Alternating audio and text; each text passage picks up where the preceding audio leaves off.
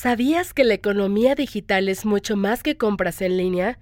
Para dar inicio a esta nueva temporada, Carlos Ortiz, gerente de cuentas estratégicas para Panduit México, nos ofrece una mirada al increíble mundo de la economía digital y los retos que la industria enfrenta el día de hoy y en el futuro. Si te interesa conocer el rol de una infraestructura sólida en sectores como el comercio electrónico, ciberseguridad y centros de datos, no te pierdas este episodio de Conecta Panduit. Hablemos de soluciones. Hola, bienvenidos a nuestro video podcast Conecta Panduit. Hemos evolucionado y tenemos nuevas funciones. Aparte de escucharnos por medio de los medios tradicionales, también podrás escucharnos y vernos en YouTube, en nuestro canal de panduit.com. Yo soy Mónica Lechuga, gerente de comunicación para Panduit Latinoamérica y el día de hoy vamos a platicar acerca de un tema sumamente interesante, economía digital. Por ello, tengo un invitado de lujo, Carlos Ortiz. Bienvenido. Gracias, Juli. Carlos Ortiz actualmente es gerente de cuentas estratégicas para Panduit México. Durante más de 30 años, él ha desempeñado cargos acerca de consultoría, la parte de ventas en empresas de tecnología de la información. Me da mucho gusto que estés con nosotros, Carlos, y hablar sumamente de este tema muy, muy importante de economía digital. Gracias, Moni. ¿Qué tal, comunidad Panduit? Gracias por esta invitación. Y la idea es hablarles un poquito de economía digital. Eh, ¿A qué se refiere la economía digital? Básicamente es aquella porción de la economía que está impulsada por toda la tecnología y las comunicaciones. Esto ha venido creciendo de manera exponencial, transformando la forma de hacer negocios, transformando la forma de que hacemos las transacciones y en general transformando todo el intercambio de manera eh, digital, económico y financiero. Carlos, a mí me llama mucho la atención que hablamos mucho de economía digital, pero un punto súper importante es el tema del comercio, comercio electrónico. Yo visualizo la parte de economía digital, la puedo visualizar entre comercio electrónico, la puedo visualizar como parte de la transformación digital pero cuéntanos más detalles acerca de, de, de, este movimiento de la economía digital a través del comercio. Sí, realmente eh, este comercio digital, por así decirlo, eh, ha transformado, digamos, en números muy importantes al PIB global, ¿no? Incluso muchos países han tenido oportunidades muy importantes, han crecido de manera, eh, digamos, lineal y, y algorítmica, debido a que le han invertido a todas las plataformas digitales.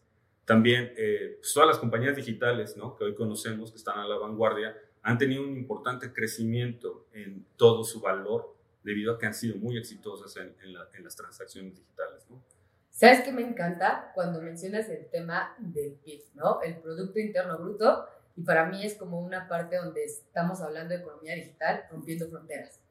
Literal, esa parte de romper fronteras, porque yo hoy en día puedo literal meterme en mi computadora y colocar, quiero unos tenis, quiero algo, y al otro día llega y de repente me doy cuenta que lo pedí y está en el otro mundo, ¿no? O sea, en el otro lado del mundo, ¿no? Cuéntame más acerca de, de, romper esas fronteras, romper esas barreras. Sí, hoy, hoy no solamente se rompen barreras de distancia, de edad, ¿no? Hoy un niño puede comprar de manera eh, electrónica sus, sus aplicaciones de juegos. Hoy un adulto también puede comprar eh, sus bienes, su comida de manera natural en, eh, las plataformas digitales. Ya es muy, digamos, es muy user-friendly este tipo de, tecnología. ¿no?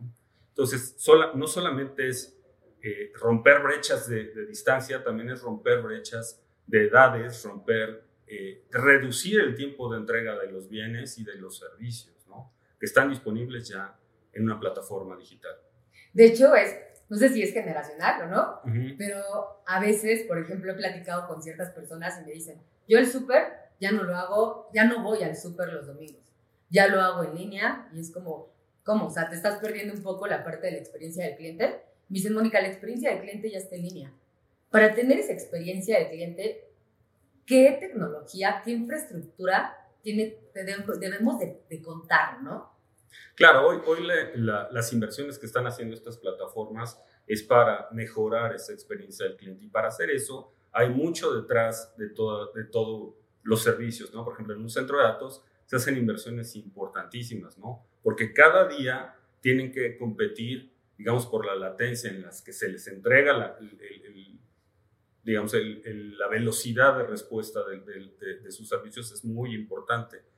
Eh, entonces, aunado a esto, la experiencia simplemente que sea rápido, que sea seguro, que esté disponible en cualquier momento y a cualquier lugar, eso es, eso es un valor importante para la industria. ¿no?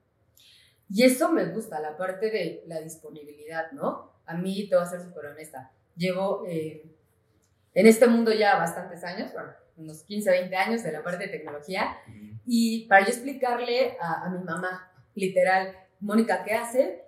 Le tuve que explicar por medio de manzanitas, pero manzanitas que ya ella dice, bueno, ya puedo pedir mi Uber, ya puedo pedir mi súper, ya puedo pagar en línea, literal, los servicios. Y gracias a que yo puedo pagar, necesitamos una infraestructura física y esa infraestructura física es el cableado, es lo que hace la latencia, es lo que hace la rapidez, la seguridad de los datos. Dime una cosa, porque la verdad es cuando me dicen, ya pago los servicios y la gente que no va todavía a, pagar los servicios vía remota me dicen, es que la seguridad, eh, porque me mandan correos, porque estoy dando mis datos, mi tarjeta. Cuéntanos de ese tema que es súper importante, hablando de infraestructura, el tema de seguridad eh, y también si podemos hacer como una, una parte diferenciar entre seguridad y ciberseguridad en cuestión de, de la transformación digital. Claro, qué buena pregunta, y son muchas preguntas, pero básicamente lo que, lo que se está experimentando son nuevos tipos de ataques, ¿no? Hoy hay ataques eh, inimaginables hace unos años, hoy, digamos, la, experiencia del usuario ha cambiado, decir, oye, me estoy montando una plataforma segura, no. Hoy lo que, lo que, una de las inversiones más fuertes en centros de datos es para, eh, digamos, hacer mucho más fuerte su infraestructura de seguridad, ¿no? A nivel lógica. En los siguientes años vamos a ver grandes inversiones, por ejemplo, en la parte de código, ¿no? en la parte de infraestructura, en la parte de eh, plataformas mucho más asequibles y mucho más conectadas con la gente para mejorar esa experiencia y para hacerla más segura. Imagínate, en unos años podemos tener ataques, no sé, por un procesador cuántico que va a ser prácticamente indefendible, ¿no? Entonces, todo, todo el sector financiero y todas las empresas de cobros digitales están preparando ante esos impactos, ¿no? Entonces es algo, es algo que se ve venir, que no, no, es, no es que eh, hoy no sea ajeno, hoy lo estamos viviendo, ¿no? Carlos, me gustaría retomar la parte de cuando hablamos de infraestructura física, los centros de datos. Ah, muy bien, muy buen punto, casi no me gusta. Eh, mira, en la parte de centros de datos, lo que estamos viendo, o sea, eh, hoy ya estamos experimentando eso, es que los, la gente que dimensiona los data centers se está encontrando con desafíos muy importantes, ¿no? Quizás apenas tienen instalado un grupo de equipo, de infraestructura, y no les es suficiente para atender, ¿no? Acordémonos que hoy están ingresando a los centros de datos toda la parte de inteligencia artificial, toda la parte de seguridad, y eso hace que la infraestructura que tiene un data center crezca de forma eh, muy exponencial, ¿no? Con esta tendencia de crecimiento en los centros de datos, lo que vamos a ver es infraestructura que se tiene que adaptar mucho más al crecimiento inesperado en, los data centers. Hay crecimientos en seguridad, hay crecimientos en velocidades, hay crecimiento en densidades. Hoy lo que vemos que se puede resolver con algunas docenas de fibras ópticas están cambiando a cientos de fibras ópticas. Entonces, es digamos, la tecnología va para allá, los cambios van para allá y será todo un desafío para, para los centros de datos. Los centros de datos van a experimentar un cambio de aquí al futuro, ¿no? La tecnología que incluso eh, vamos a, a, ver ni siquiera se ha inventado. Entonces, los administradores de centros de datos hoy están diciendo, oye, no, no, no puedo dimensionar de forma correcta lo que me cae, ¿no? Entonces, hoy va a haber una interacción mucho más importante entre la gente que ve los futuros tecnológicos y la gente que, que hace el provisionamiento de los centros de datos. Mencionaste una frase muy interesante. La tecnología que en los próximos años se va a utilizar es una tecnología que no hemos utilizado aún.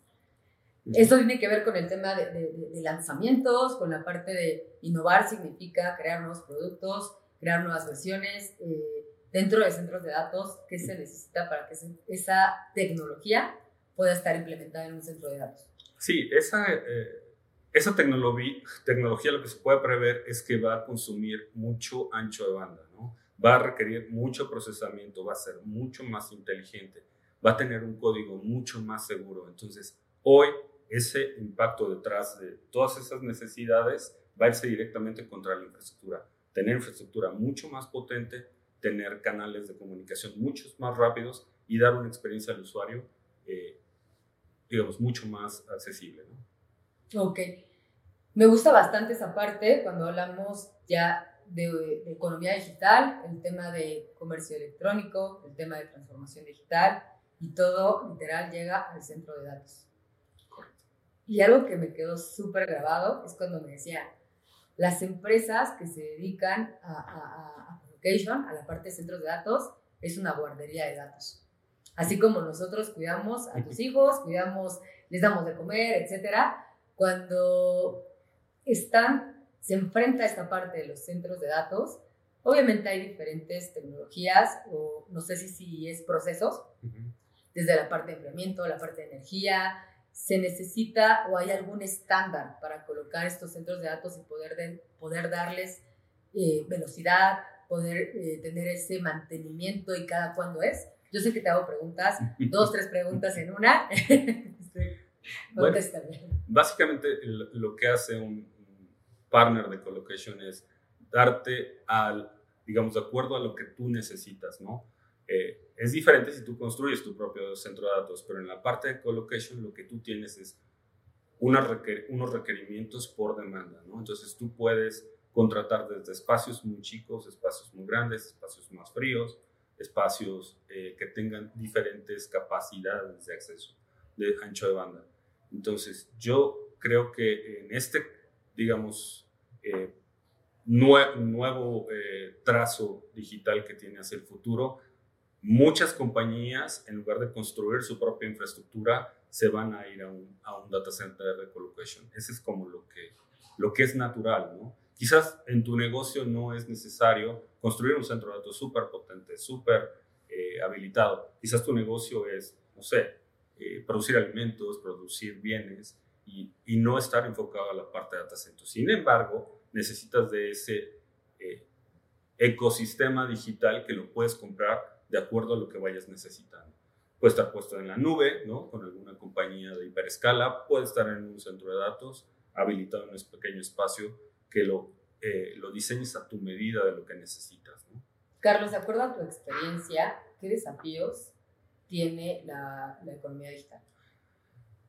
Uy, súper pregunta, ¿eh? Para el final. Eh, para mí los, los, los, desafíos que tiene la economía digital, sobre todo es que esta va a tener un crecimiento muy importante en usuarios, va a demandar muchos recursos en todos los centros de datos en general, en nuestro cómputo personal, y va a tener que ser seguro, ¿no? Algo importantísimo es seguro. Hay inversiones y hay, eh, digamos, muchas investigaciones de cuál es el mejor vehículo para hacer las transacciones seguras.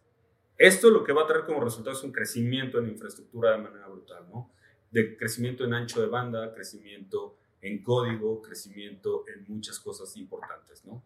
Entonces, hoy por hoy, eh, creo que los desafíos más importantes es las necesidades mismas del mercado. Eh, por ahí, eh, hacia el futuro, es, es, lo, que, lo que se ve venir. Carlos, muchas gracias por tu tiempo. Esperamos tenerte en las siguientes ediciones de nuestro video podcast Conecta Pandit. Y para toda la audiencia, los invito a seguirnos en nuestras redes sociales panduit.latam.